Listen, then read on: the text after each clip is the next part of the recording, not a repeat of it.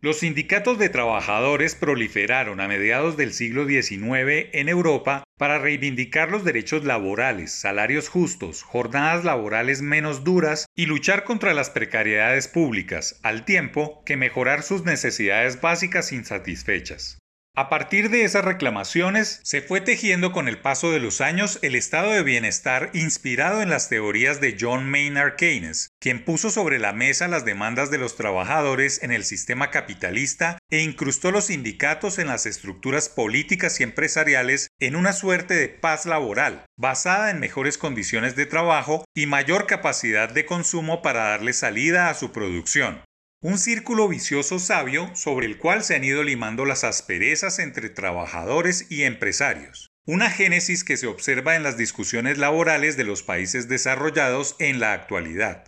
Hasta mediados de los años 90, las relaciones obrero-patronales en Europa, Estados Unidos, Japón y algunos otros países de la cuenca del Pacífico eran tirantes. Pero una vez las sociedades lograron el anhelado bienestar social, satisfacer las necesidades básicas y bajar a cero la precariedad en el inmobiliario público como en el transporte masivo, los parques y la sostenibilidad ambiental, los viejos pliegos de peticiones cambiaron y la estrategia de confrontación, bloqueos, vandalismo y destrucción pasó a la historia.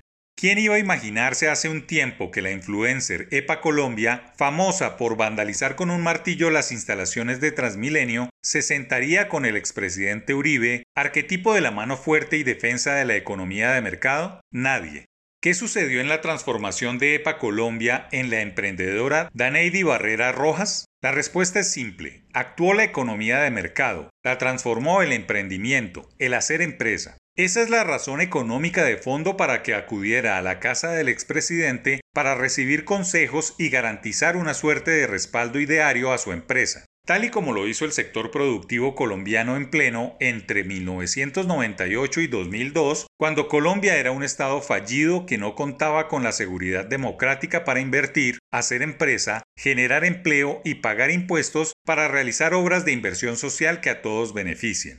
EPA Colombia anduvo el mismo camino que los sindicalistas de los países desarrollados, quienes pasaron de quemar, destruir, bloquear y vandalizar a construir empresa, a defender el capital para poder progresar o mantener unos niveles de calidad de vida.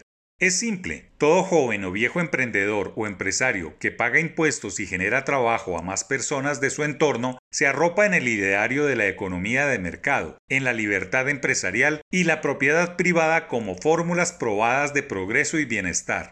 Lo que el estrambótico encuentro entre los dos personajes de la vida pública enseña es que el camino es hacer empresa, desarrollar emprendimientos, pagar impuestos, generar empleos formales y trabajar por ser productivos y competentes. El hecho no se puede quedar en divertidos memes y en leerlo como una jugada de viejo zorro político o celebridades de redes sociales. Es un episodio de la economía, Freakonomics nacional, que puede usarse para visibilizar el camino probado de hacer empresa.